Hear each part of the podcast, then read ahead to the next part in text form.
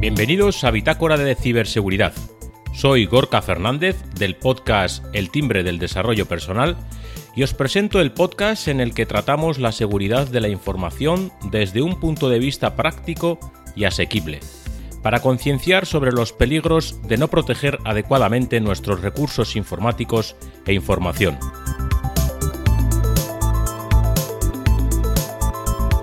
Un podcast 100% libre de virus y para todos los públicos.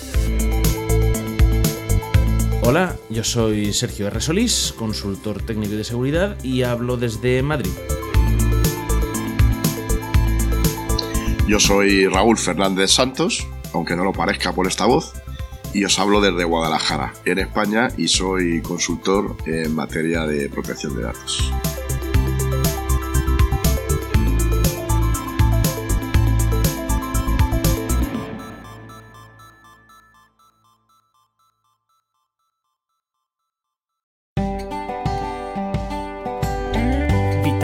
Ciberseguridad. Un programa de AV Podcast. Sonido en red.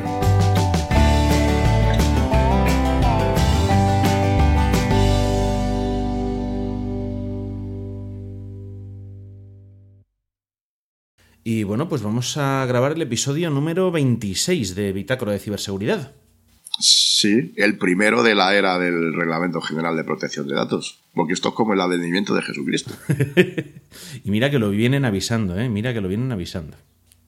Sí, sí, ha sido muy, ha sido muy curioso. Nosotros al final lo que hemos tenido que hacer es parar máquinas y reiniciar, porque es que era una locura.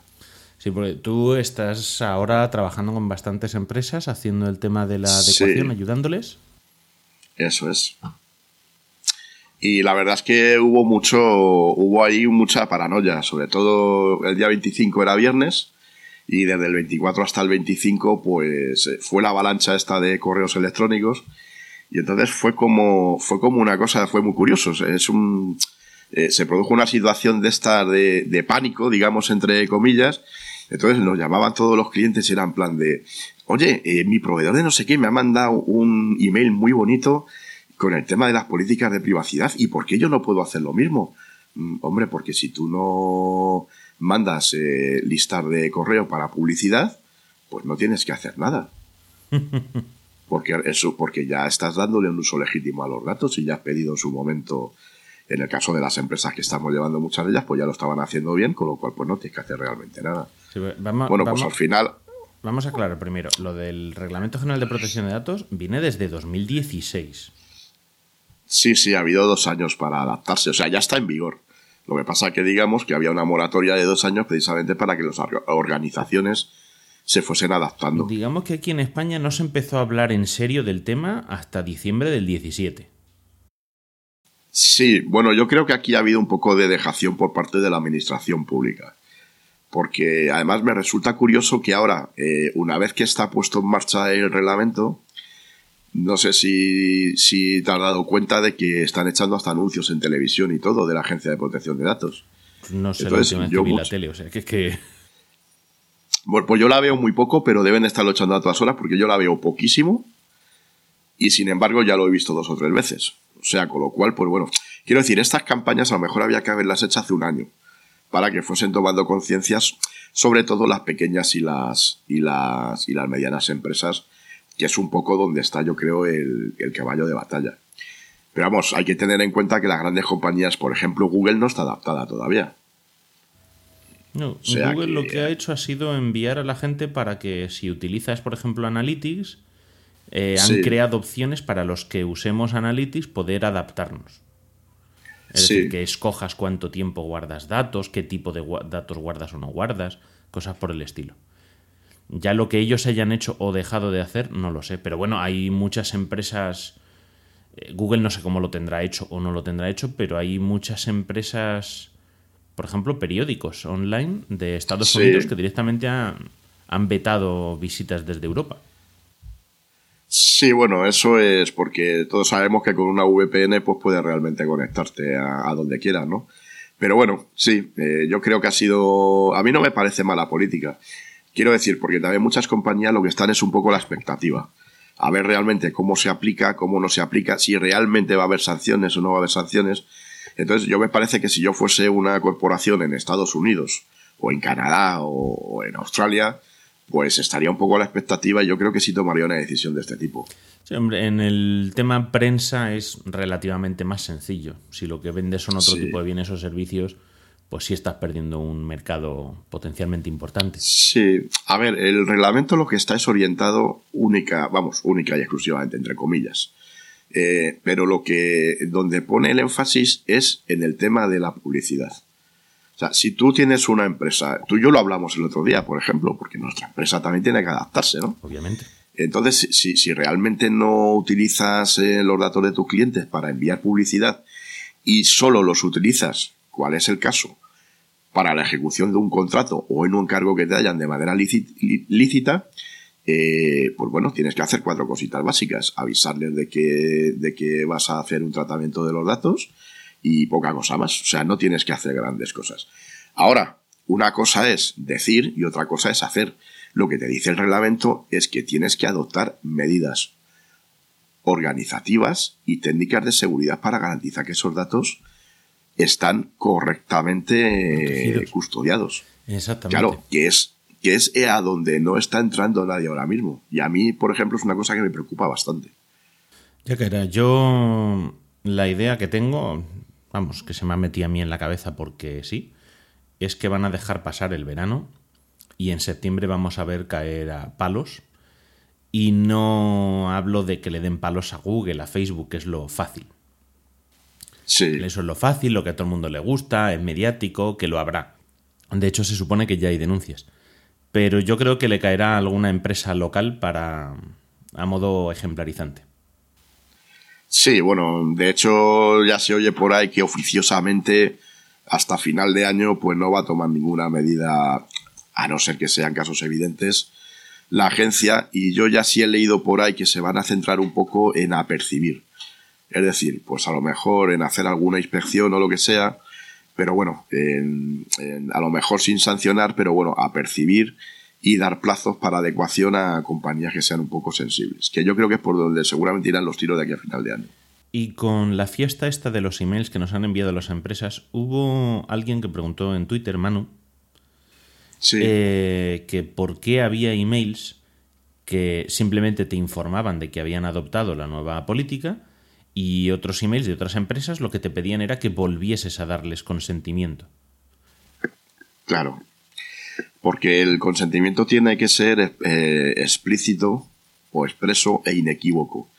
Eso quiere decir que si tú tienes, por ejemplo, una lista de correo, como hemos comentado antes, con fines publicitarios, tienes que estar en disposición de demostrar que en su momento el cliente o el, cliente, perdón, el destinatario de ese correo electrónico, de esa publicidad, en su momento te ha dado el consentimiento en ese sentido. Hay empresas que sí lo tienen y empresas que no lo tienen. Entonces, si no lo tienes, por eso te tienen que pedir el consentimiento explícito. Que lo tienes y lo puedes demostrar, informar de los cambios en la política de privacidad y en principio pues, pues no hay mucho más que hacer. Esa es la gran diferencia. Que Además, una cosa que se ha hecho es que ahora hay que desglosar mucho más los permisos incluso que conviene. Que decir, te, que... te pido permiso para mandarte publicidad, te pido permiso para esto, te pido permiso para lo otro, y así mm, el usuario tiene más libertad de qué comunicaciones puede recibir o no recibir. En teoría tienes que pedir permiso para cada tratamiento. Es lo que es lo que es lo que Y lo que no está bien hacer es esto que vimos de Tumblr, me parece que era. Eh, sí, no recuerdo ahora mismo. Eh, no me acuerdo qué página era. Eh, espera, un segundito porque lo busco aquí. Sí, te recuerdo de que me lo mandaste y lo he leído. Lo puso Andreu. Sí. Bueno, hay, hay, muchas, hay muchas compañías, mientras buscas eso hago el comentario, que te mandan un correo, te dicen necesitamos tu consentimiento, tal, no sé qué, no sé cuánto. Bueno, oye, pues yo una de las cosas que estoy aprovechando que me parece fenomenal es para hacer limpia de mi bandeja de correo. Bueno, pues es que eh, te siguen mandando otro correo y otro correo pidiéndote el consentimiento y pidiéndote el consentimiento y pidiéndote el consentimiento. El otro día vi en Twitter un, vi un tweet eh, muy gracioso en este sentido y decía, te pedimos permiso para suscribirte a nuestra lista de correo para pedirte consentimiento para la lista de correo. Eh, ya lo he encontrado. Es, eh, la página es eh, GDPR, Hall of Shame, ¿no? la sala de la Sí. vergüenza. Y sí, Sí. es un comentario mm, respecto de Tumblr que hizo una lista de, de checks para distintas autorizaciones que constaba en 322 checks que venían activados por defecto. Y, tenía, Por y si no querías alguno, tenías que ir desactivándolo uno a uno. No te Sí. permite aún activar todos, desactivar todos. Eso, por ejemplo, es una violación flagrante del reglamento. Es que te lo dice además que no pueden estar premarcadas las casillas. O sea, eso es sancionable. Bueno, pues esto más o menos lo dejamos aquí y vamos a hablar del tema principal de este episodio. Bueno, y, y una cosa Ah, nada más. dime, dime. Ma- Mariano, Ra- Mariano Rajoy no actualizó su política de, de protección de datos y mira lo que le ha pasado. Fíjate tú. Eso por no tú. consentimiento expreso. Ay, Es una broma. sí, hombre, sí. Eh, vamos entonces con el tema y es que eh, la semana pasada estuvimos en el evento de Por una red más segura, Sí, ¿vale? que es una asociación que de vez en cuando hemos comentado de concienciación sobre uso seguro y responsable de recursos eh, de Internet, redes sociales, recursos informáticos, etcétera. Entonces, bueno, pues tuvieron evento el viernes 18 y el sábado 19 de mayo. Eso es. El evento del viernes por la tarde eh, tuvo varias charlas, nosotros no pudimos asistir, pero bueno, estuvo, por ejemplo, pues Juan Prieto, que es el subdirector general del Registro General de Protección de Datos, Sí. Eh, Selva Orejón y Eduardo Sánchez, Ajá. ¿vale? que hablaron sobre la falta de seguridad, la pérdida de reputación, el paso de una cosa a la otra. Sí. ¿vale? Luego hubo una mesa de debate en el que hubo gente pues de Smart TCH, mm, Cerolonix, Secure and IT. Lo que pasa es que no veo mm, de qué fue en la mesa. No, no veo la Pues- temática de la mesa. Bueno, estuvo Marc Vidal de Codere sobre el juego online, muy interesante también. Hablaron luego de análisis y actualización de incidentes de seguridad y actuación de incidentes de seguridad. ¿Vale? Y el sábado que ya sí pudimos asistir. ¿Vale? Sí. Entonces, pues el sábado tuvimos ah, aplicaciones de información y concienciación para fomentar el buen uso de Internet y de la tecnología. ¿Vale? De la ETSI, la Escuela Técnica Superior de Ingenieros de Telecomunicaciones. Eh, que luego tuvimos la oportunidad de entrevistar a, a los estudiantes Sí. de este grupo. ¿Vale? Entonces, pues si te parece, Sí. vamos a escucharlos. Efectivamente. Estamos con tres estudiantes de que están haciendo el proyecto fin de carrera y fin de máster de la Universidad Politécnica, Facultad de, de Telecomunicaciones. ¿Cómo os llamáis? Eh, Gabriel, Yo soy Mario. Y yo, Sandra. Sandra, ¿en qué consiste el trabajo que estáis haciendo? Bueno, pues estamos diseñando una aplicación multiplataforma que está disponible tanto para iOS como para Android como para Facebook, que se trata de un sencillo trivial de ciberseguridad enfocado para los niños pequeños, básicamente, para los menores, para que sean un poco más conscientes del uso que hacen de Internet, tanto ellos como sus padres. ¿Hasta qué edad estaríamos hablando que está? ¿Entre qué rangos de edades eh, estaría Hombre, las preguntas que tenemos ahora mismo son para entre 12 y 14 años, o sea, cuando empiezan a tener su propio terminal y eso, hasta los 14, 15. Ya de, mayor, de mayor edad es eso, saben cuál es la respuesta correcta, aunque saben que ellos no harían esa situación. Y habéis hecho, habéis comentado en la ponencia que habéis hecho en Por una red más segura que habéis hecho una encuesta también en un par de centros. ¿Cuál es el dato que más os ha llamado así la atención de lo que habéis visto? Un dato curioso, que no os esperabais. Bueno, pues la verdad es que eh, a pesar de que yo creo que mucha gente en principio es consciente del peligro que puede, tener- eh, puede suponer que sus hijos eh, accedan a través del dispositivo móvil a cualquier tipo de contenido en, Internet, sí que nos sorprendió que en torno a un 20% de los padres reconocían tranquilamente que les dejaban el dispositivo a sus hijos sin ningún tipo de supervisión y que hicieran lo que quisieran, incluso a edades muy tempranas. Claro, lo mismo que no les dejan cruzar la calle solos, pero en internet a, a su libre albedrío. Claro, que yo creo que hay gente que a lo mejor puede pensar que como no se ve físicamente, no se ve quién está detrás de- en la red, ¿no? pues como que no supone el mismo peligro, cuando realmente yo creo que es el mismo, incluso mayor. ¿no? Y la audiencia, para que sepa, ¿tenéis algo publicado, alguna página web del proyecto donde puedan ver de qué va? Si no, os invito a hacerlo, igual os he puesto en un compromiso. Un Facebook, Pues, un Twitter. es que un- Ahora mismo es verdad que no, pero sí que estamos estudiando el, en un futuro, un- una vez que la aplicación ya esté más, eh, bueno, llegue el desarrollo a su fin, pues sí, el, quizás eh, sería positivo lo que comentas tú. El objetivo ahora mismo es cumplir con el trabajo fin de grado y ya después sí que complementar y ampliar más la aplicación a- con más preguntas o tener el objetivo en mayor rango de edad. Claro, porque la idea sería comparar los datos recopilados con la encuesta hecha a priori para ver realmente la diferencia entre lo que tú piensas, el uso que piensas que hacen tus hijos de Internet y el real. Entonces es un poco la comparación entre lo- la realidad y lo que la, la conciencia que tiene la gente. Vale, entonces yo os, os voy a dejar aquí una nota. Luego os do- ahora os doy los datos de contacto. Cuando haya algo para que el público también lo pueda ver, o sea, está muy bien que hagáis estas iniciativas desde la universidad, está genial que esto sirva para titularse, o sea, un trabajo práctico y útil, pero claro, hay que darlo a conocer, si no ahí se queda. Entonces, en cuando tengáis algo que se pueda publicar, nos mandéis un correo, lo ponemos, lo comentamos en el podcast, le decimos a la gente que se... Incluso eh, os ponemos en contacto con otra gente que también hace podcast de educación y entonces les escucha profesorado, les escuchan familias. Claro, eso vendría bien también el ponerse en contacto con profesores o con psicólogos que nos puedan enfocar más en el tipo de preguntas, porque nosotros hacemos preguntas muy, a lo mejor técnicas en ese sentido. Con un profesor, un sociólogo sí que puedes ampliar más en... Un poco el punto de vista, Claro. el punto de vista de gente que más que trabaja en el día a día también con chavales Claro, y que en quizás saben más.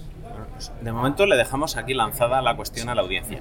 Si alguno nos escribe, me pongo en contacto con vosotros y os lanzo el contacto. No soy responsable de quién se pueda poner en contacto. ¿Vale? Siguiente paso entonces que tenéis que, que vais a hacer con la aplicación. Bueno, ¿cómo se llama? Que no lo hemos dicho. Eh, Cyber Heroes. Cyber Heroes.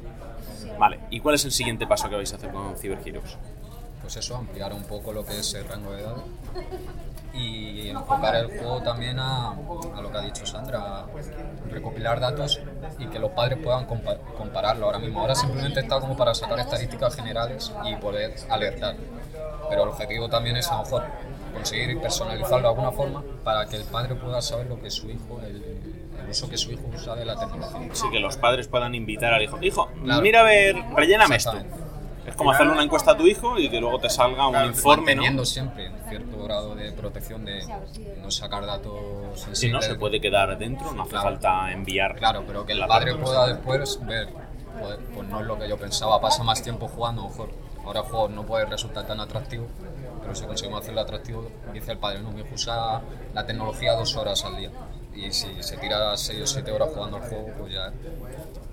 Claro, Claro. porque bueno, dentro de nuestro grupo también hay eh, otro chico que no ha podido venir hoy, eh, está haciendo otra aplicación que el objetivo es registrar el uso que haces del teléfono móvil. Entonces, en un principio, la idea puede ser combinar ambas eh, propuestas para hacer una aplicación conjunta que aúne las dos cosas, tanto el juego como el registro de la actividad del Además, terminal. eso está muy bien porque te permite luego comparar, porque todos, eh, si nos ponemos a echar cuentas de cuánto tiempo estamos utilizando las pantallas en general, eh, la suma siempre es menor de lo que realmente hacemos. Entonces, está muy bien el poder hacer una comparación de lo que yo creía con luego el dato empírico realmente ese dato nos asustaría a nosotros mismos, yo creo. Sí, sí, a todo el mundo, no, no, si yo, yo eso lo hago, yo les pido a gente que hagan un calendario. ¿Cuántas horas duermes? ¿Cuántas horas trabajas, vas a clase? ¿Cuántas horas tal? ¿Y cuántas horas estás en pantalla? Y digo, bueno, y ahora, las horas que has puesto que estás en transporte público, ¿vas mirando al móvil? Bueno, pues ponlas también de pantalla. Las horas que estás, no sé, trabajando, ¿estás en pantalla? Pues ponlas también en pantalla. Y entonces,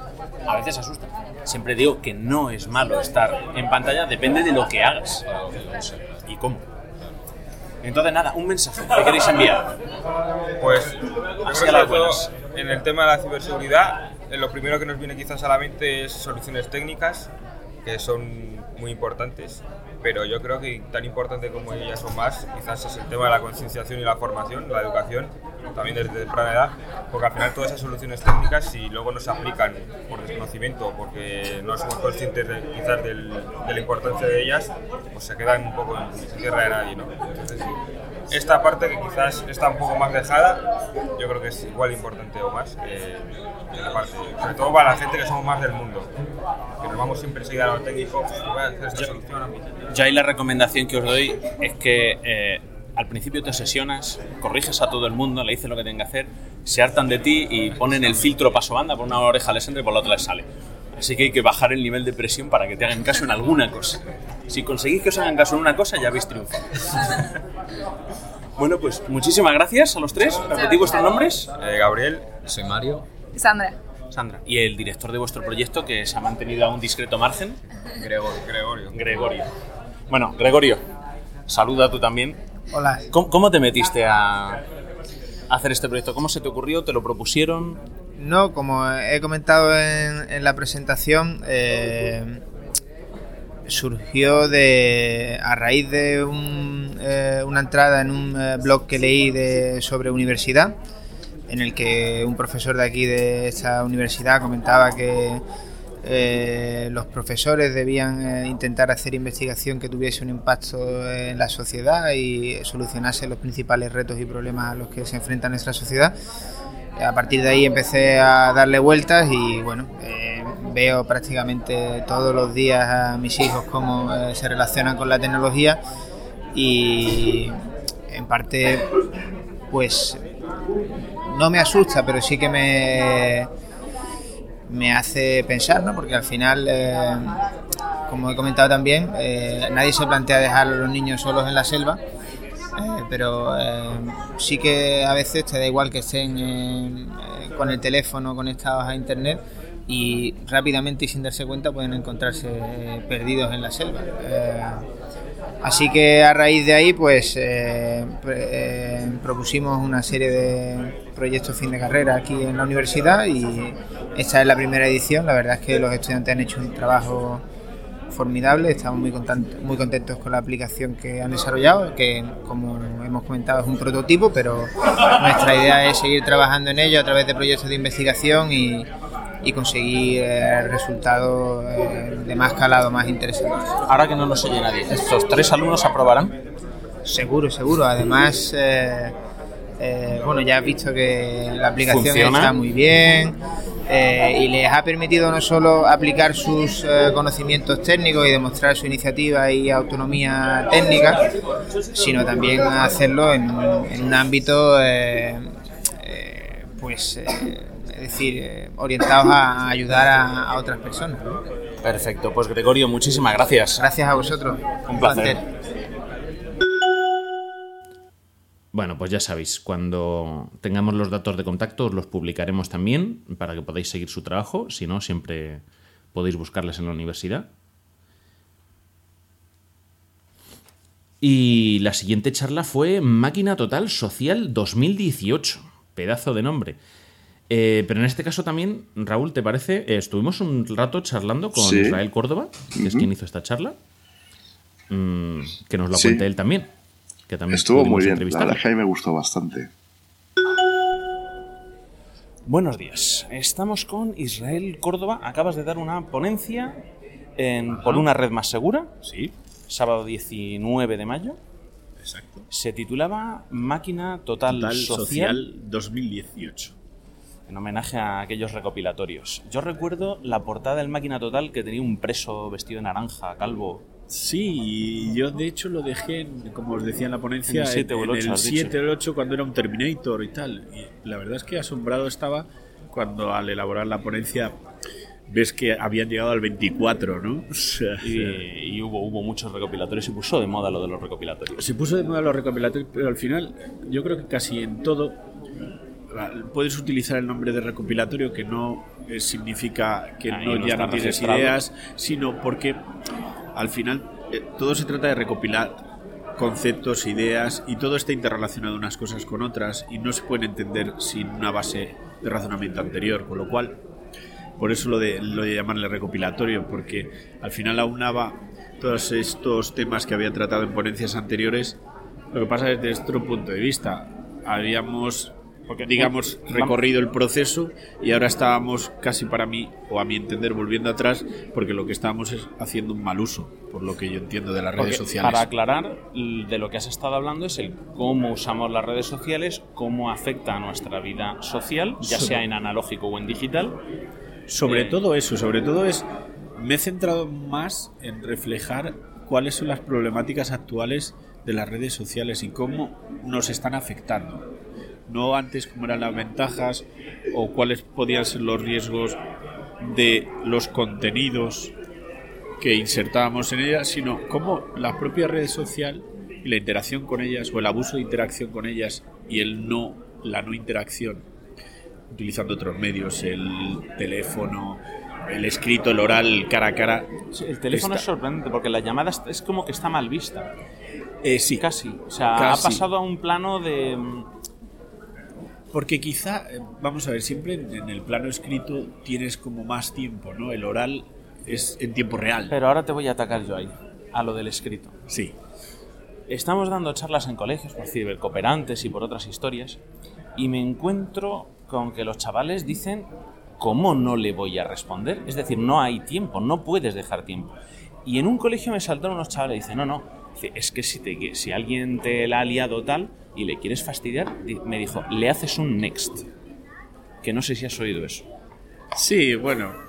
Yo no, la expresión no la había oído. Y básicamente es marcarle como leído el mensaje que vea el doble cheque azul y no responder. Exacto. Y les revienta. Exacto.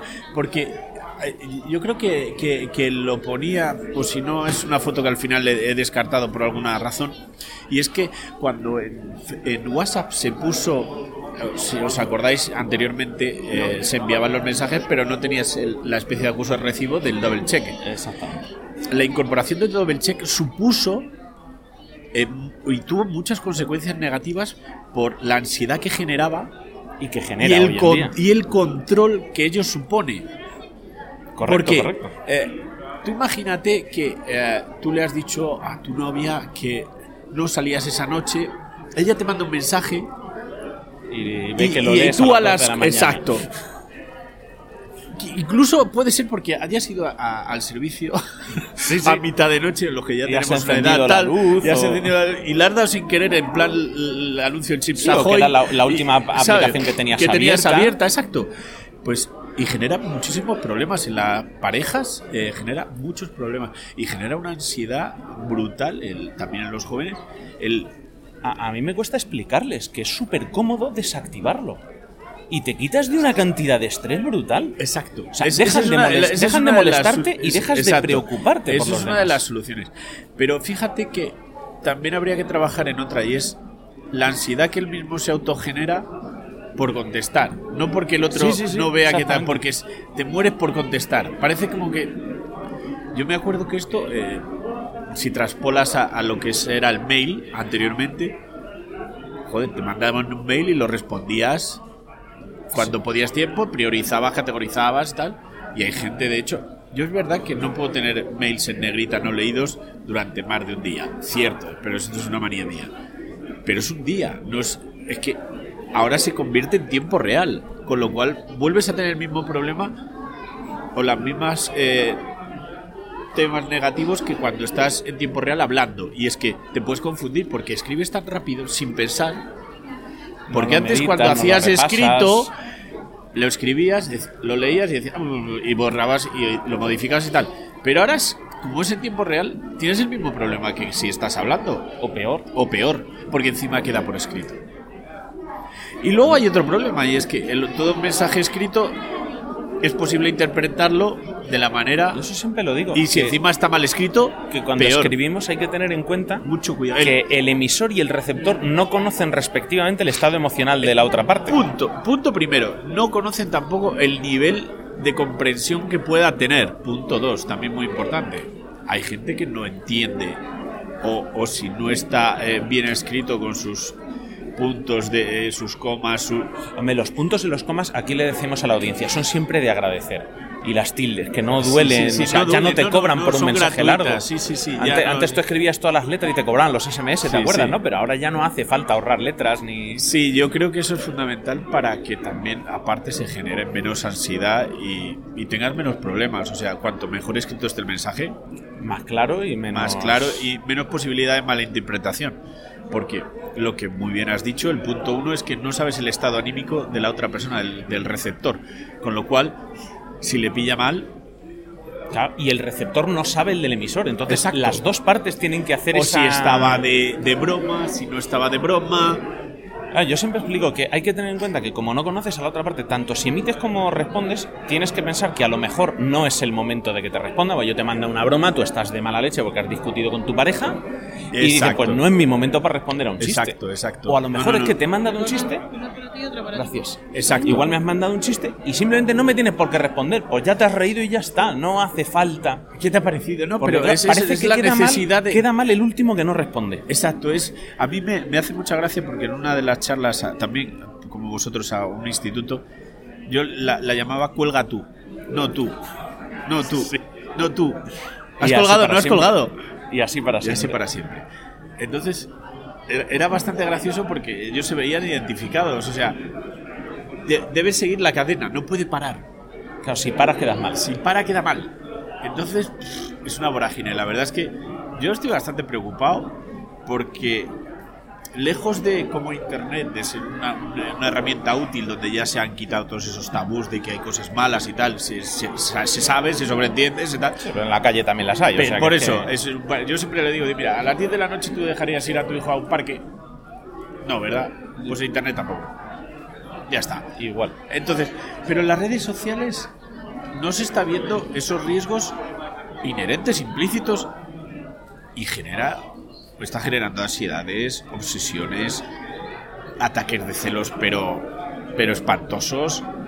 Eh, Y, y todo eso al final, un estrés, porque a lo mejor tú no eres como la otra persona, pero como estás pendiente de cómo está la otra persona y qué le puede estar sucediendo por cómo estás actuando en las redes sociales, bueno, Sí, el estrés que te genera constantemente de qué es lo que se va a ver o no de ti, qué va a pensar, que... Y si le Es- respondo, si no le respondo, se lo va a creer, no se lo va a creer. Luego, como he dicho en la ponencia, más de- dije el 50, pero más del 50% de, de los contenidos son falsos o están aumentados, pero exageradamente. Igual que se utiliza un lenguaje soez y un lenguaje, como decía, pecaminoso, que no utilizaríamos Es todo- jamás es de todo los más jamás. exagerado. Es Sí, todo mucho más es- exagerado en todos es- los sentidos. Todo. O sea, todo. tanto lo triste como lo alegre, como lo enfadado, es todo, Todo, está sí. multiplicado porque hay que en muy poco espacio, porque nadie quiere leer textos largos.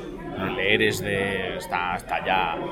No, Es no avanza. es- Entonces, esto, el texto rápido, el titular. Tenemos que dar todos el titular. Y Pero al final, ser- claro, y eso, claro, dependiendo de cómo seas, cómo sepas escribir un titular y tal, es complicado.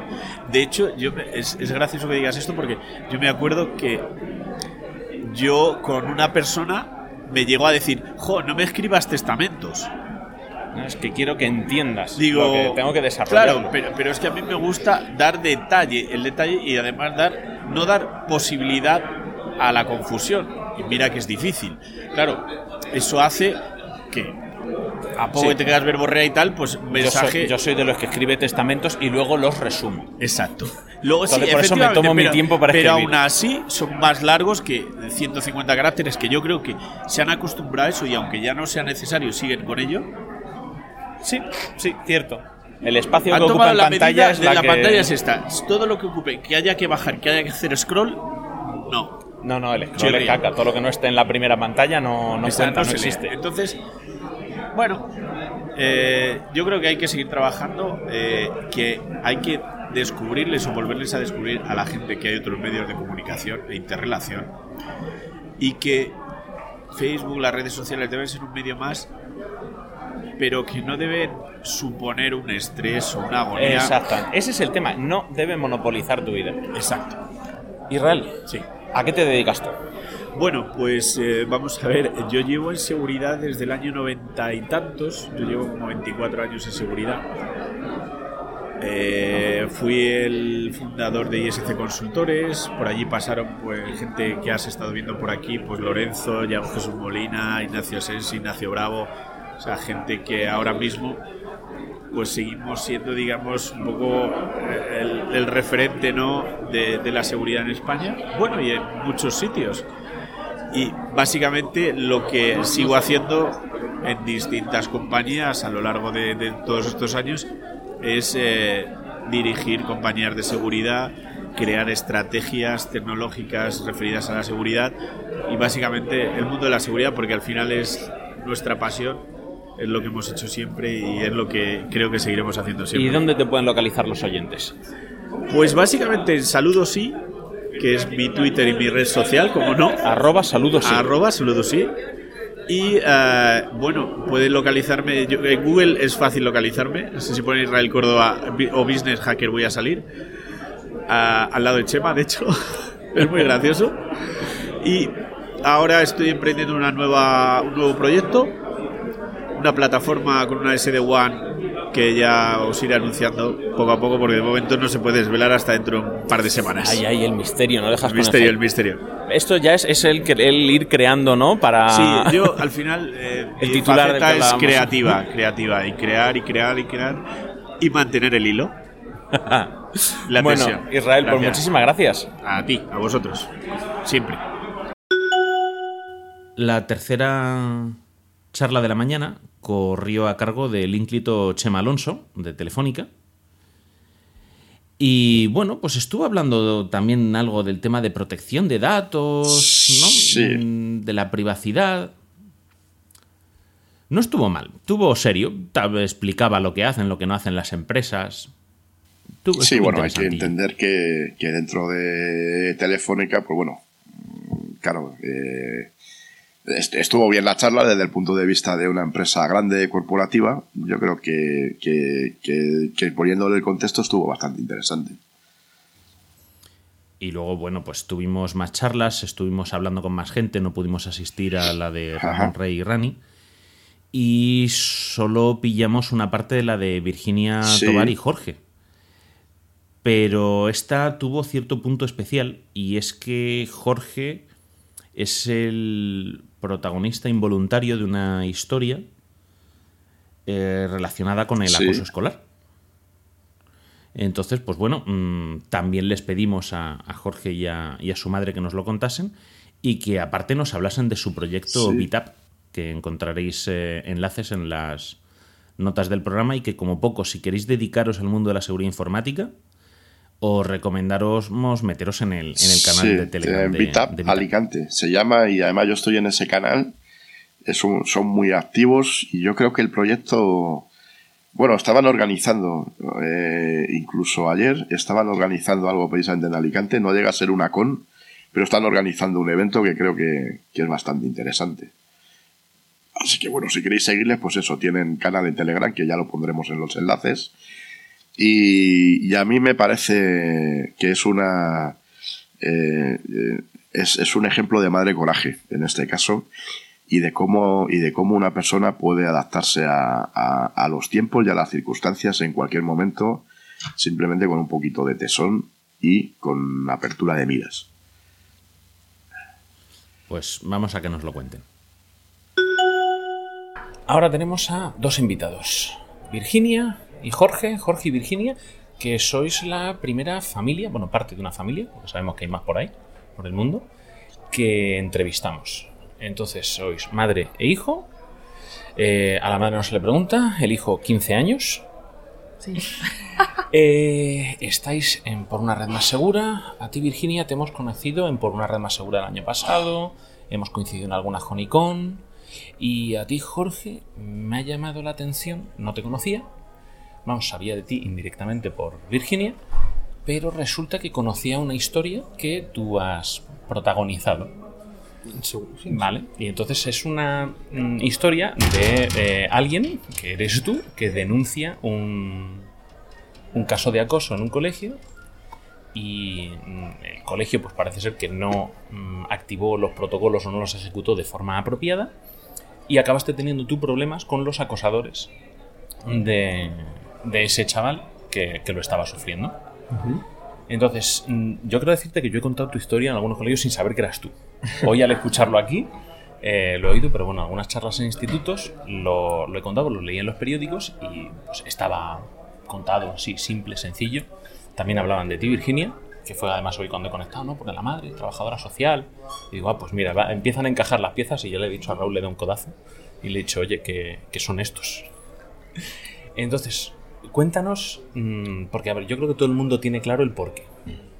Pero con 14, 15 años, mm, voy a expresarlo de forma mm, coloquial. ¿Por qué meterse en el jaleo de una pelea en la que nadie te ha llamado? Primero porque al el chaval que estaba que le estaba machacando era amigo mío, con el que llevaba ya bastantes años. Luego eh, ves a otra persona que quizás se puede llegar a defender, pero ya simplemente por fí- o sea, físicamente, por el tamaño y la fuerza de los acosadores y el tamaño y la fuerza del acosado, pues es como siempre, es buscan a- al eslabón más débil para meterle caña. Tú, un acosador nunca va a intentar acosar a alguien de su mismo tamaño o que tiene fuerza para defenderse, va a intentar ir siempre a por el que más fácil le vaya a ser. Sí, no destacan por su valentía. Exacto. Y siempre van en grupo también. Nunca vas a encontrar solo. Em, pero bueno, yo lo vi y simplemente, pues, me podría haber metido por el medio de una forma distinta, una forma no tan pasiva, sino más agresiva y haber cortado. Pero hubiesen sido quizá incluso más problemas. No, Ya- pero tú hiciste lo correcto. Claro, yo hice lo correcto. denunciar. Yo Que es denunciar, que es el- que es lo que hay que hacer. Al jefe de estudios te lo Lo puse en conocimiento de- del equipo directivo. Y es la forma correcta, la, la que ha salido mal, pero la correcta, por así decirlo. Bueno, yo quería que se supiese esto porque, bueno, es un caso que se dio en Alicante, la gente lo puede buscar en prensa, lo puede detectar. No vamos a dar más detalles porque no hace falta. Eh, pero que se vea, o sea, que tenemos la oportunidad de ver un caso real, porque muchas veces tú lo lees en prensa y es como la lotería de Navidad, siempre le toca a otros. Mm. Nunca, nunca conoces a, a quién le ha tocado. Entonces, en este caso, Jorge, que tú hiciste lo que tenías que hacer. eh, espero que el chaval pues esté ahora algo mejor y que no le el, estén... el chaval no ha, o sea, en ningún momento ha llegado a admitir que se le estaba acosando, aunque así fuese. Pero supongo que también. a ver, no soy quien para, de- decirlo porque no tengo, no tengo idea de eso, pero supongo que será el perfil de todo acusado. Siempre niega que le están haciendo algo. Sí, puede ser una forma de defensa o de Claro. querer evitar No asumir, otros no, asumir, no asumir que te, no asumir que te estás metiendo caña por algún lado. Sin embargo, su madre me confesaba que su hijo, porque la madre del acosado se sorprendió de todo lo que pasó, no sabía nada, y me confiesa que solo sabía que, Jor- que su hijo le decía, Jorge me defiende, Jorge me defiende. O sea, que el, el niño sí que le decía a la madre, Jorge me defiende. Sí, es una forma muy indirecta, ¿no? Sí. De, Pero de cuando decir re- que algo me pasa. Alguna vez me esperaba en la puerta del instituto para salir, para no salir solo él. Lo que pasa qué que- pena y qué triste que estas cosas sigan miedo. pasando. Claro, es muy triste, tienen miedo, tienen miedo. Y eso, cuando me toca hablar con Chales, se lo explico. Digo, a ver, que tú puedes. Alguien te puede caer mal. Es normal, somos seres humanos. Pero es, vas a ser mucho más feliz si en vez de prestarle atención a alguien que te cae mal, por el motivo que sea, haces cosas que a ti te gusten. Y vas a tener una vida mucho más tranquila, ¿no? Y entonces, si tú tienes un amigo que es muy cafre y que está yendo a acosar a otra persona, pues si eres de verdad amigo de ese tío, se está metiendo en esos jaleos, llévale a hacer algo que guste a los dos, mm, sácale de ese lío. O sea, es otra forma de ayudar también a, Mm. a las víctimas de acoso. Entonces, bueno, Jorge, eh, Raúl y yo, las gracias por lo que has hecho y por el ejemplo. Y bueno, decir que también aquí en Por una red más segura mm, se lo han tomado, al final es a lo que se dedican, Sí, ¿no? A la divulgación y a la concienciación. Se lo han tomado muy bien y tienes cursos, te han dado un premio Cursos, que compartes con Virginia. premios, Viaje a Moscú. Y un viaje a Moscú. A Kaspersky. A, visitar conocer la sede de la sede de Kaspersky. Kaspersky. Lo que ¿Que no- lo que- adoptas más hijos?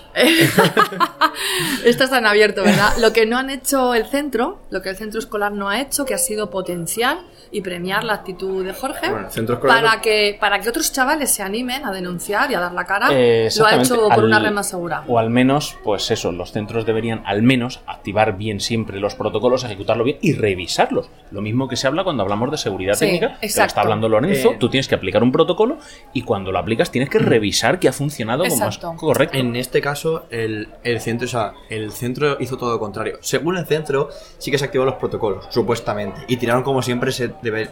Lo típico, tirar balones fuera. O sea, no ha sido cosa nuestra. Bueno. A ver, el centro hizo todo lo contrario. El centro, yo. Sí, lo deja pasar hasta que ve que es irremediable. Hubo, no, hubo unos días que lo pasé mal porque cuando mi madre lo, lo sacó, o sea, lo hizo público y eh, lo que había pasado, a mí se me tomó por mentiroso. O sea, pero por mentiroso, que era mentira lo que había hecho, que era mentira, que era mentira, que era mentira. Eh, ¿Qué hizo el centro? En vez de dar la razón, apoyar y motivar, porque si a mí, después de hacer esto, aunque me haya metido guantazos, el centro lo apoya o, o lo hubiese hecho bien, a lo mejor otro que está en otra clase, que está viendo a otro chaval que le está metiendo caña, También lo vuelve a hacer. En este caso, lo que eh, le hicieron al contrario. El centro contactó con un medio de comunicación local para que se difundiese la idea de que había sido un accidente aislado. Que era mentira, que había sido un accidente aislado, algo aislado. Sí, un incidente que es... el- la típica frase es, son cosas de críos. Bueno, esa es otra. Y además es un incidente aislado como que estas cosas no, nada, no hay que hacer caso. Y tratando de quitarle valor al testimonio y lo que sufrió él, que fue en la calle además, fue público. Sí, yo por eso en los Es- colegios siempre, si te comentan, digo, no, usted active el protocolo y póngalo todo en marcha. Que luego no es nada, pues ya está, pues no es nada. Pero es patética si la- es algo, La actitud lo de los solucionas. centros es patética. Tratan de tapar. Hay muchos casos que sí. Yo no puedo generalizar, pero en el caso este, por lo que se ve, está claro que A ver, es muy fácil. El es bullying, más fácil tapar que... el bullying está ocurriendo hoy en día en todos los centros Sí. escolares. En todos. Sí, sí, sí, sí, no, sí, estoy de acuerdo. porque no tenemos estadísticas, porque no tenemos eh, mm, actividades de concienciación, porque esto a mí me Si recuerda... no, si no se mide, no Sí, cuenta. exacto, me recuerda a la violencia de género. Hasta que no muera niños en circunstancias como muy espectaculares, ¿eh? que se han, se han suicidado más de uno, pero queda como el niño estaría mal, se suicidó porque estaría Sí, mal. los suicidios además casi no se contabilizan. Y luego, ¿cómo, cómo entrevistas a ese crío? Si se ha suicidado, difícilmente. Entonces, eh, esto me recuerda la violencia de género. eh, Sigue el mismo parámetro. Sigue el parámetro de hay que tapar. La violencia hay que taparla. Porque nos avergüenza. Y como centro nos avergüenza. Entonces, es la actitud generalizada. ¿eh? Ya te lo digo yo. Sí, la actitud. Entonces, bueno, en este caso es un caso concreto de acoso que ha habido en el que tenemos al personaje que siempre se aboga, ¿no? Desde los programas de la policía, de la Guardia Civil, de INCIBE, siempre se busca a ese otro alumno que ayude, que apoye a la víctima, que denuncie. Este es el caso y bueno, queríamos darlo a conocer igual que se ha hecho aquí por una red más segura, pues que llegue más lejos y que si la gente lo cuenta, que se lo cuente a los jóvenes que conozcan y que sepan que se puede hacer y que al final se sale bien, que Jorge está aquí y, y encima te ha salido muy bien. Lo que no ha hecho el estoy- centro Estoy vivo, eh, que no pasa nada. No, y está entero, no, tiene, no te faltan padres piezas. Y madres, padres y madres que no digan esa frase de no te metas en líos en cuanto, "Eh, mamá, es que he visto esto, tú cállate la boca, no te metas en líos. Que esa es otra política muy típica en este país. Claro, pero el problema es que si Eh. dices eso, luego lo van a hacer cuando le pase a tu hijo, los demás. Claro, pero, Entonces, pero que no también tenemos, esa, también tenemos esa política. Coges un papelito, lo anotas y lo Sí. pasas por debajo de la puerta del director. Pero porque Jorge también tiene una madre activista. Entonces, ese No, gen- en serio, no se te nota nada. ese gen, ese gen activista de que las injusticias hay que denunciarlas y hay que decirlo, también se nota desde casa, lo, lo llevas desde casa. Y en las casas hay más, cállate la boca, no te metas en líos, déjalo estar. Pues hay que meterse en líos muchas veces porque el que está a tu lado lo están machacando. Ah, y nunca sabes quién va a ser el próximo. Exacto. Bueno, vamos a cambiar de tercio. Lleváis los dos una camiseta de un proyecto que lleva un año. Un añito, sí. Sí, claro. Ay. Eh, una camiseta de un proyecto que lleváis un añito porque, como has dicho en la conferencia, empezasteis en las pasadas Aquí. eh, jornadas de por una red más Aquí segura. mismo, sí. Así que lleváis un añito recién cumplido. Exacto. ¿Cómo se llama el proyecto? BITAP. Es BITAP Alicante, pero bueno, BITAP porque, porque acogemos y queremos extendernos y que todos los jóvenes de España cuenten con, con BITAP. ¿Para qué hay que contar Pues, con Vitap? Porque yo me di cuenta a través de Jorge, de mi hijo, que los chavales y las chavalas que les gusta la ciberseguridad están muy solos en casa trasteando con los equipos. Bueno, hay que decir que esto es audio y la gente no lo ve, que Virginia es famosa por su camiseta de eh, Mamá quiero ser hacker. sí, sí, sí. Entonces, mm, pues Bueno, has tomado... la, la camiseta mía eh, realmente pone socorro, mi hijo quiere ser hacker. Ah, eso, en vale. la ponencia sí que era mamá, quiero ser hacker, pero la camiseta yo, yo no empiezo así de tranquila, yo empiezo angustiada y pone socorro, mi Mi hijo, hijo quiere ser hacker. quiere ser hacker. Entonces, eh, empezó con lo de tu hijo. Aquí está la camiseta. Socorro, ¿vale? el sale además con una caricatura de, de Chema Alonso. Socorro, mi hijo quiere ser hacker. Entonces, a partir de ahí, y ahora has decidido que ya no es solo tu hijo, sino que a ver cuántos más hijos y hijas Exacto, quieren ser. Exacto. Y en Alicante había más chavales jóvenes que se, se encontraban solos. Y que no y sabían te- por dónde no empezar a. No, no tenían una comunidad de ellos y para ellos. Porque la comunidad hacker son, la mayoría son adultos, gente con mucha experiencia, con mucha trayectoria, que son encantadores, pero los chavales jóvenes se quedan un poco acobardados ante ellos y, y sienten. Sí, impone. Claro que imponen, imponen mucho, pero imponen porque son muy sabios. Y los chavales jóvenes ni se atreven a hablar ni a preguntar. Entonces, es- eh, hemos querido con BitUp que ponerles voz a estos chavales y además que no se encuentren solos detrás de una pantalla en sus casas. Sí, que puedan, wifi. que puedan hablar con otra gente Claro, que lo han y- conocido en ese mismo foro y no en un foro raro por ahí que no sabes Claro. si el otro quiere ser hacker o cracker Exacto, o... y que estén bien encaminados, claro, porque dentro de una comunidad O sea, un poco de comunidad y mentoría. Exacto. Y además que, que se sientan con capacidad, que se sientan valiosos, que digan, sí, nosotros podemos hablar. ¿Tenéis algún límite de edad por arriba, por abajo? No, no, porque tenemos gente incluso adulta que está de aprendiz y está en el grupo y lo ha dicho. Bueno, yo no tengo, no tengo 15 años, pero estoy aprendiendo también. Porque eso es verdad, hay gente incluso mayor que como está aprendiendo tampoco se atreve a abrir la boca, pero en Meetup, en el grupo de Telegram, que os invito a, a estar, eh, ahí todo el mundo tiene voz. Y nadie es discriminado. No hay sexismo, que eso es importante, no hay racismo, no hay eso hace xenofobia. poco, eh, voy a aprovechar la- el comentario con esto de las mujeres en la informática, en la ingeniería. No sé quién lo comentó alguna vez y la respuesta fue, mm, ¿tú usas el ordenador con los genitales?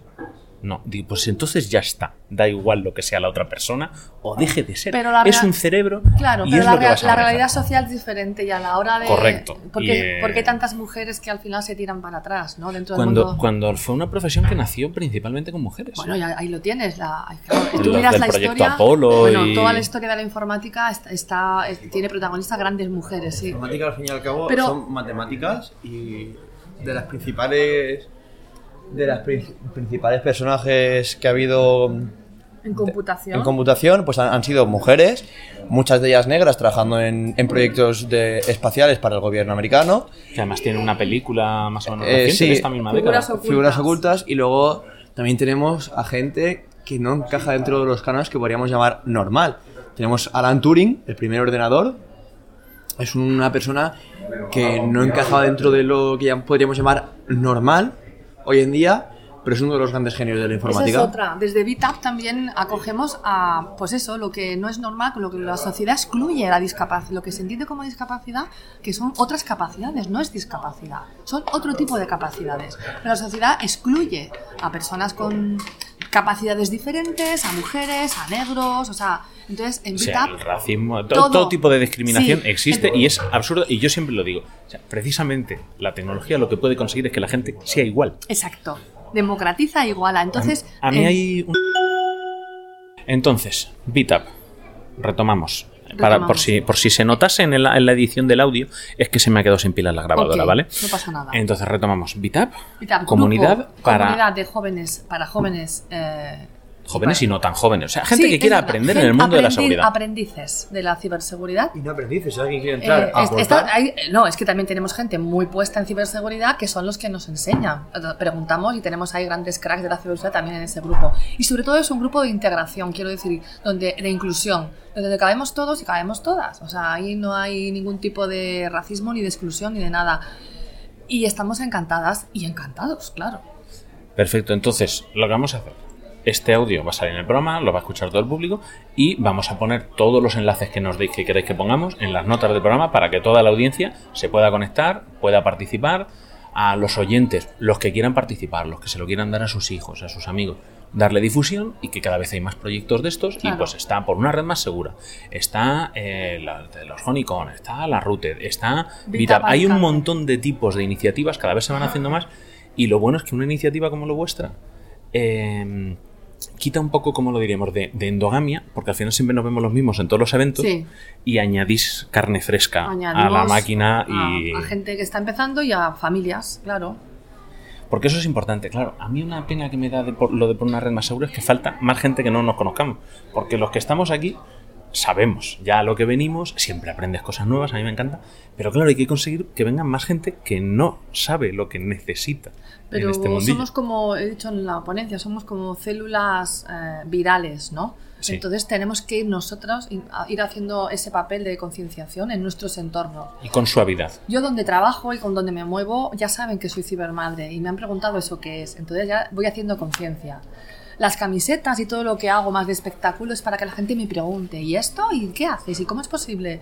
Entonces a través de eso voy haciendo también concienciación. Marketing. Al fin y Pero al cabo, es un marketing positivo, educativo positivo. O sea, si no... en entornos que no son propios de ciberseguridad, en otros entornos.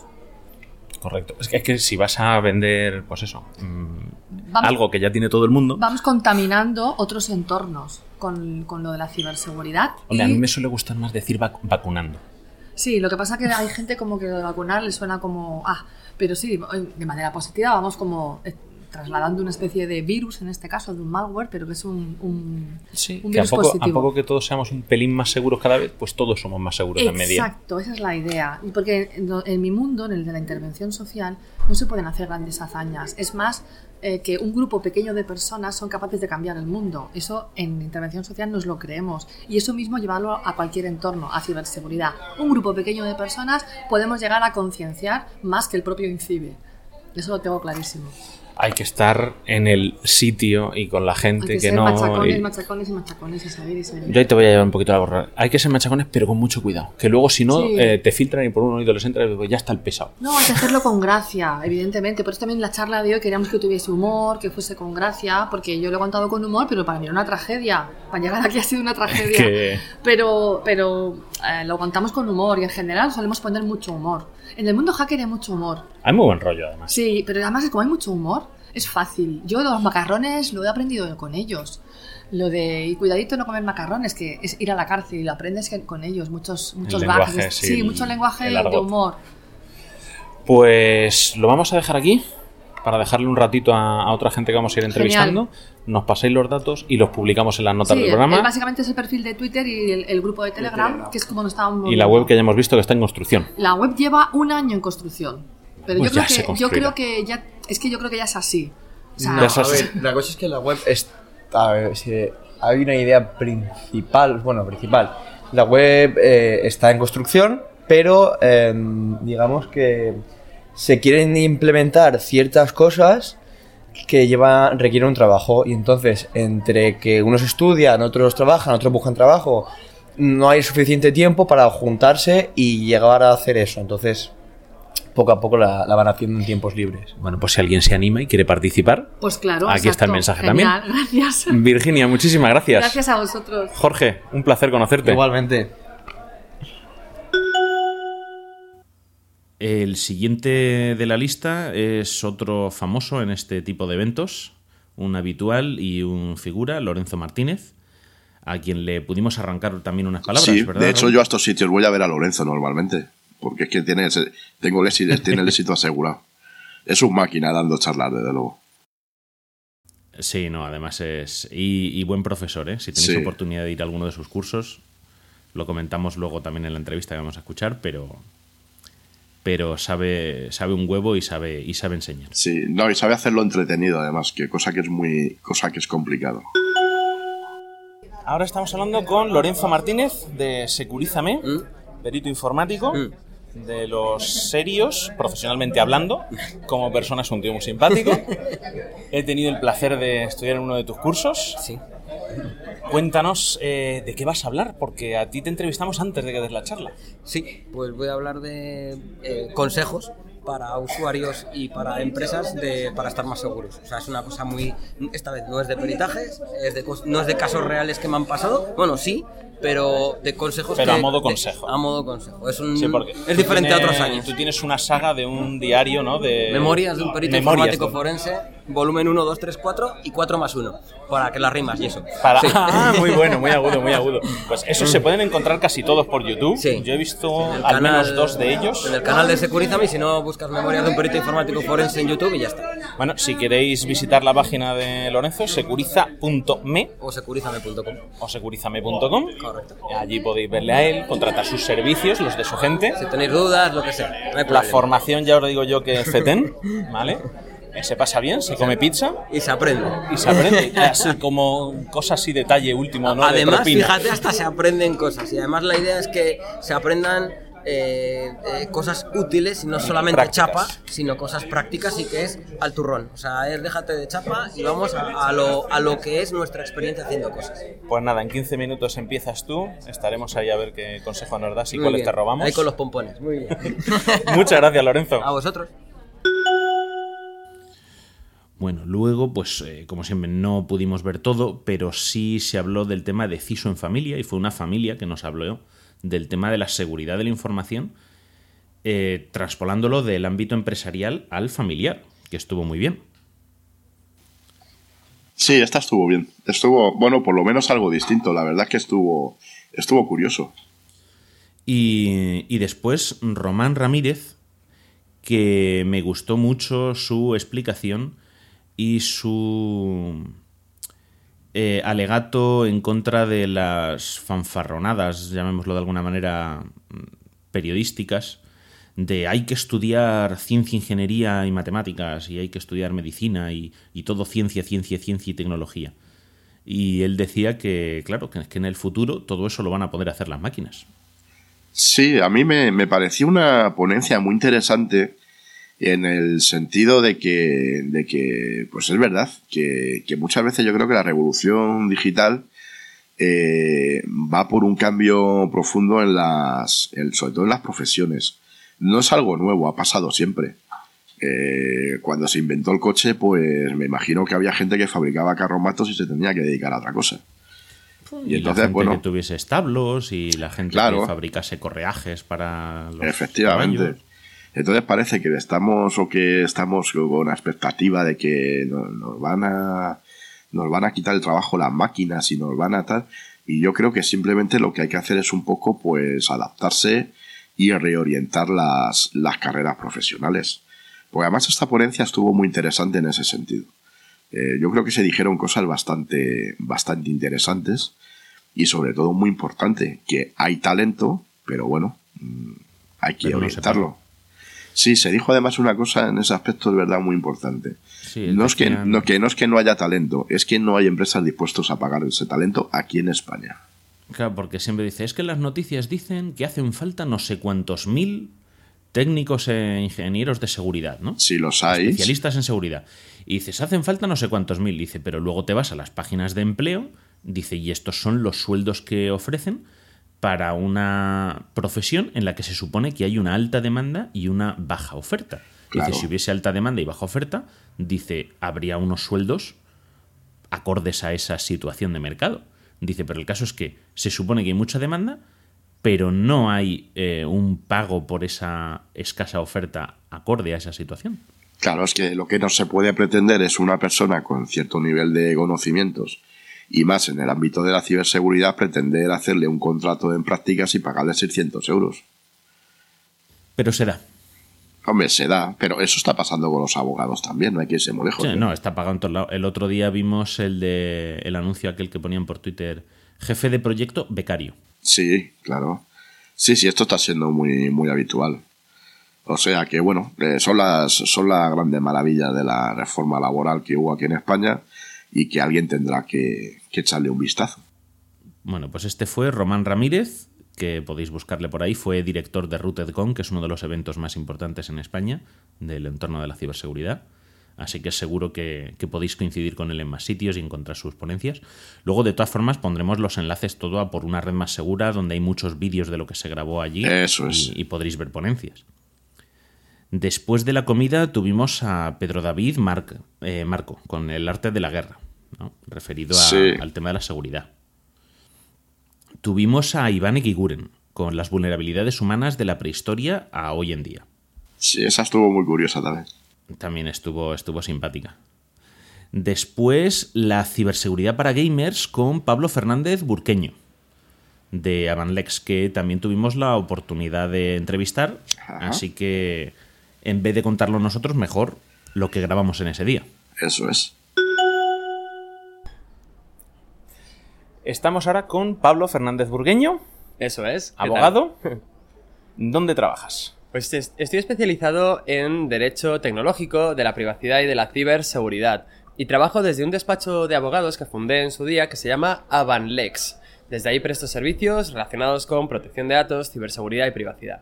Bueno, pues eso luego tenemos que poner el enlace en las notas eh, para que los oyentes te puedan localizar. De acuerdo. Y hoy la charla que has dado, videojuegos. Sí, hemos venido aquí a por una red más segura, que es un congreso dedicado a familias, a padres, madres, a chavales, para explicarles cómo hacer las cosas de forma segura en la red, en su vida, en su día a día.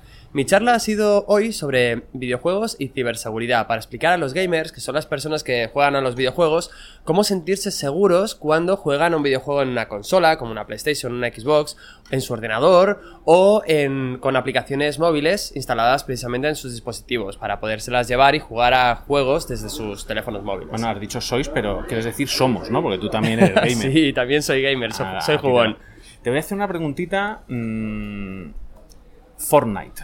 Que están los críos que no. Sí. O sea, no hay nada más allá. Bueno, es que ahora. ¿Lo conoces? ¿Lo has jugado? No lo he jugado, pero sí que lo conozco. No lo he jugado por falta de, probablemente, de tiempo, que no de ganas, ¿eh? Pero vamos, está dentro de mi lista para la semana que viene.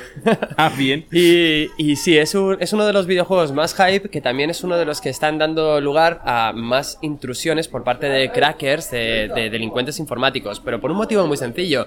Si mucha gente quiere jugar a un videojuego, y el videojuego jugar cuesta, porque tienes que comprártelo, tienes que comprar la licencia o tienes que comprar las, las bueno, los aplicativos eh, diferentes. Entonces, em, pues qué mejor forma de entrar en el ordenador de la persona que quiere jugar que a través de un malware, es decir, de un, de un programa, de un troyano, que te ofrece la posibilidad de jugar gratis, ¿no? A través de internet. Sí, o te hace las compras sin app o este tipo de. Efectivamente. Y estamos hablando de un juego que, vamos, yo por lo que he visto, de 11 años para arriba de edad. Sí, es Hay una un- cantidad de críos alucinante. Es un videojuego a través del en el que muchas personas, no solamente mayores de edad, sino también, como muy bien dices, menores, a partir no solamente de 11, sino de mucho menos, van a jugar y se van a encontrar con pues con, con aplicaciones, con modificadores, que son los mods, que se pueden instalar en su ordenador para hacer que el videojuego sea más atractivo para ellos. El problema no es la modificación en sí misma, sino quién ha desarrollado esa ¿De aplicación, dónde te esa modificación. Exactamente. Justo es, ¿la ha desarrollado alguien con buenas intenciones que quiere que juegues con otras funcionalidades? ¿O es un ciberdelincuente que aprovechándose del hecho de que quieres jugar al Fortnite, te está, ins- te está haciendo instalar en tu ordenador una aplicación o una modificación con la que va a convertir tu ordenador a través de ese malware en parte de una, por ejemplo, de una botnet, que es una red de ordenadores con... para lanzar ataques, con para finalidad maliciosa. criptomonedas. Sí, justo. Lo has mencionado un juego que había por ahí que El- te obligaba, ese ha sido divertido el comentario, porque te Sí, obligaba a pasarte el juego en modo complejo. El ren, renware. Ransomware, ransomware. El- se llama ransomware a un tipo de malware que cifra todos los, di- todos los archivos que tienes en el ordenador y que te exige hacer algo, pagar por lo general una cantidad de euros o de bitcoins para tener otra vez acceso a, a los archivos.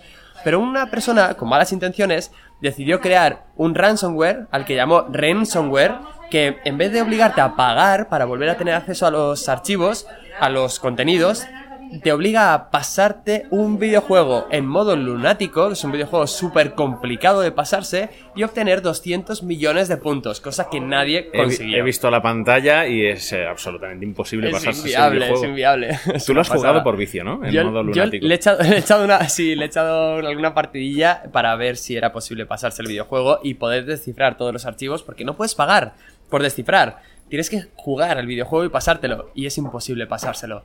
Bueno, imposible, imposible, nada imposible, ¿no? Pero es tan improbable que yo en mi vida entera pueda llegar a pasármelo que no podría haber descifrado jamás esos, esos archivos cifrados por un delincuente. Bueno, pues si la gente quiere saber más de lo que haces, ¿dónde te puede localizar? Pues eh, me puede localizar en dos sitios, básicamente en la página de mi empresa, claro, en avanlex.com, y en mi blog personal, donde de vez en cuando escribo cosas interesantes sobre ciberseguridad y protección de datos, que es pablofb.com. FB de Fernández Burgueño, o como si fuese de Facebook, es pablofb.com. Perfecto, Pablo, pues muchísimas gracias. Muchas gracias a ti. Bueno, pues ya habéis escuchado a, a Pablo. Y nada, lo siguiente que hubo en la tarde pues fue seguridad en familia con Daniel González y Luis Vázquez de Zorolinks y KPMG. Y luego hubo una mesa de debate, que suele ser algo habitual, de, de tema de antivirus. Sí.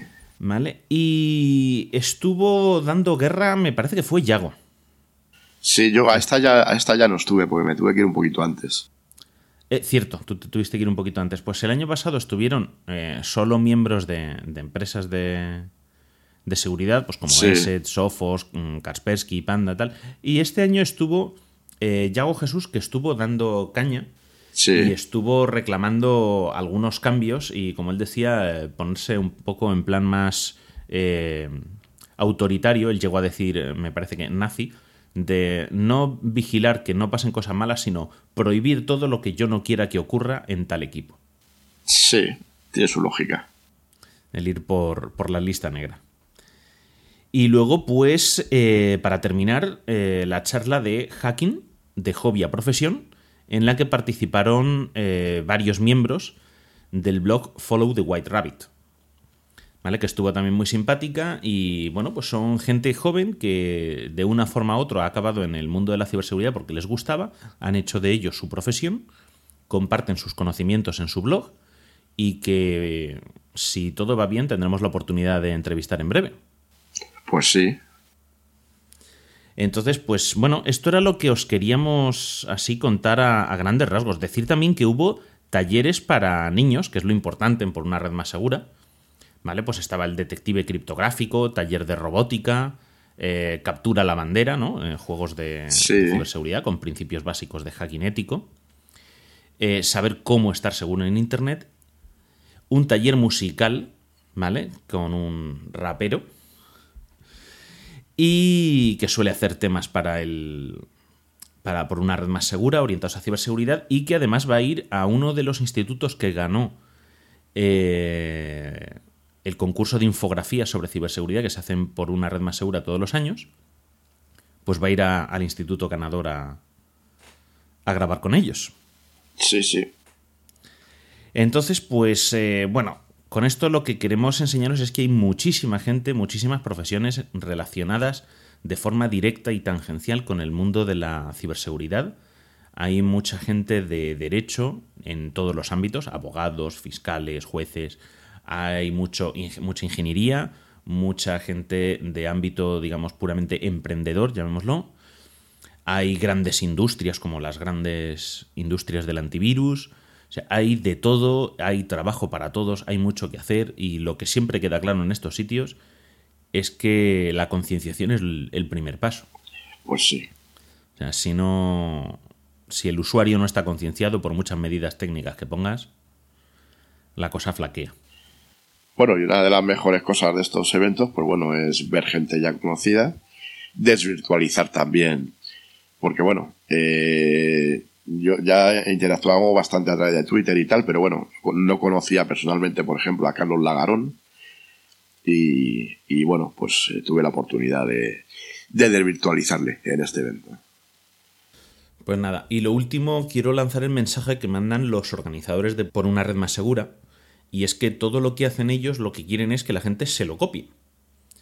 Así que allá donde escuchéis esto, meteos en Por una red más segura, eh, en la página web, mm, ved qué es lo que hace la gente de Por una red más segura, cómo se dedica a la concienciación y ayudar sobre todo a los colectivos más mm, expuestos. Y, y lo que dicen ellos es, si más gente hace lo mismo en más sitios, pues se concienciará a más gente y todos estaremos un poquito más seguros. Claro. Así que, como dicen ellos, por favor, por favor, copiadles. Hay que ser un copiota en este sentido. Exacto.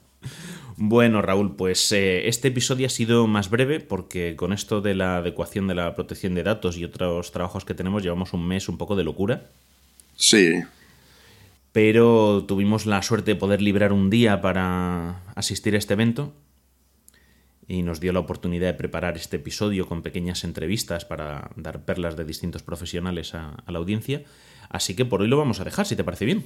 Pues sí, aquí lo dejamos. Pues nada, si queréis encontrarnos podéis ir a avpodcast.net barra ciberseguridad. En arroba Vitaciber. En Twitter, exactamente. Y luego pues en ciberseguridad arroba avpodcast.net nos podéis enviar correos electrónicos o lo que necesitéis. En Telegram nos podéis encontrar también, tenemos un canal. donde ponemos noticias, exactamente. Y aparte de eso, pues nada, ya sabéis que podéis encontrarnos en iVoox, en iTunes, nos podéis dejar reseñas, comentarios, eh, lo que haga falta. Y para lo que necesitéis, aquí estamos. Así que pues nada, gracias por escucharnos y hasta la próxima. Hasta luego. Adiós.